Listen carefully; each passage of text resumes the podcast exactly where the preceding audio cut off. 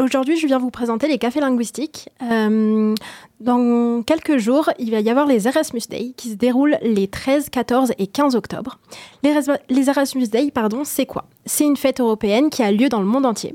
L'objectif, c'est d'informer sur euh, ce que l'Europe fait en matière d'éducation, de formation et de solidarité. Mais alors, pourquoi est-ce que je parle d'Erasmus Day? En fait, de nombreux étudiants Erasmus viennent à nos cafés linguistiques.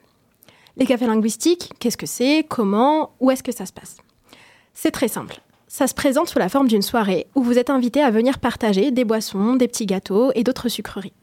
Autour d'une table afin d'échanger et de discuter dans diverses langues.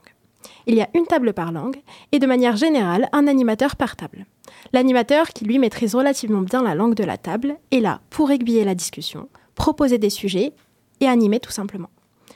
Aucune condition n'est nécessaire pour devenir animateur pas de qualification, de statut ou de job n'est requis, à l'exception, comme je viens de le dire, d'une maîtrise suffisante de la langue en question. Il est possible que des tables n'aient pas d'animateur, auquel cas, c'est simplement aux participants d'entretenir eux-mêmes leur échange, de lancer les sujets et de les alimenter.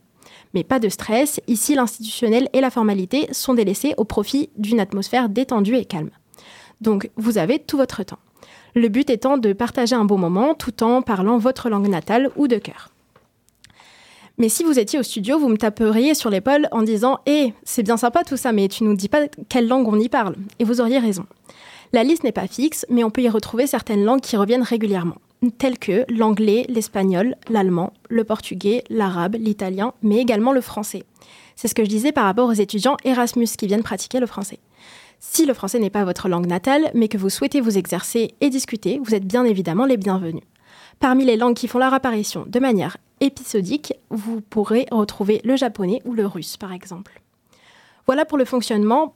Pour ce qui est des informations plus pratiques, ce beau moment a lieu une fois par mois, de 17h30 à 19h, au sein des locaux du Centre Info Jeune Nouvelle-Aquitaine, 45 place Charles de Gaulle, à Poitiers. Le premier café linguistique de l'année scolaire a eu lieu le 20, le 28 septembre avec plus d'une trentaine de participants. Et pour ce qui est des, prochaines dates, sortez vos carnets. Les prochains cafés linguistiques seront le 12 octobre, soit mercredi prochain, le 16 pour le mois de novembre, le 7 pour le mois de décembre. Euh, en ce qui concerne l'accueil, il est fait sur place pour vous aiguiller vers les différentes tables et pour que vous ne soyez pas perdus. Aucune inscription n'est requise pour participer. Vous pouvez retrouver les informations sur les cafés linguistiques et les dates de 2023 et bien d'autres informations sur notre site internet infojeune-na.fr ou en vous abonnant à notre Instagram Infojeune Poitiers. Merci beaucoup de m'avoir écouté pour cette chronique. Je vous donne rendez-vous au Café Linguistique ce mercredi 12 octobre. À bientôt et, et venez nombreux.